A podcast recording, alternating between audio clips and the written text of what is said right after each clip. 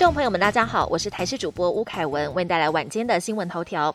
我国继昨天本土破百例后，今天本土境外确诊数双双创下了今年新高，其中境外多达两百四十四例，本土则是有一百六十例个案，分散在十四个县市。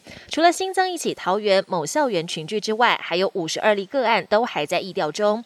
而台中婚宴群聚基因定序结果出来，是感染 BA. 点二点三，也是我国第二十五条 Omicron 传播链，排排除跟基隆群聚相关。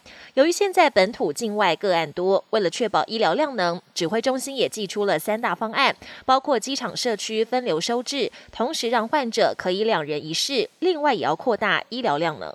针对英国验出七百多例新重组的变异株 X 一，指挥中心表示，台湾在三月十八号就曾验出一例确诊 X 一的境外移入个案，是从捷克入境的本国籍女性，落地裁检阳性，CT 值十五，病毒量偏高，但属于无症状个案。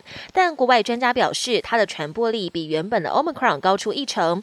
对此，指挥中心也回应，目前 X 一在国际研究资料还很少，传播力是否有增强，还要持续观察。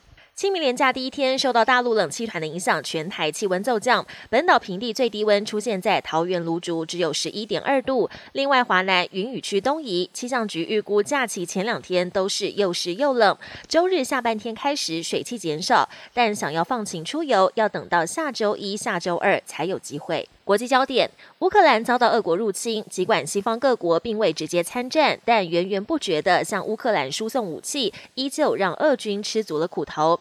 美国宣布加码提供乌克兰三亿美元的军武，包括无人机、装甲车等各式装备。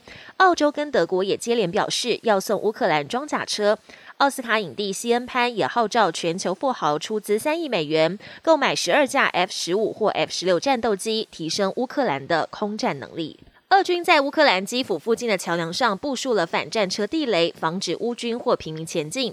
结果，乌克兰军民不顾危险，小心翼翼地闪躲战防雷，行驶通过。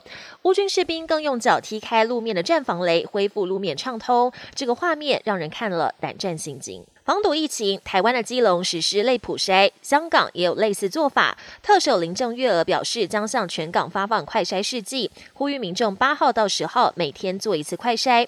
但林郑强调，并非强制检测。此外，随着疫情爆发，香港也在昨天撤销了英美澳等九国的禁飞令。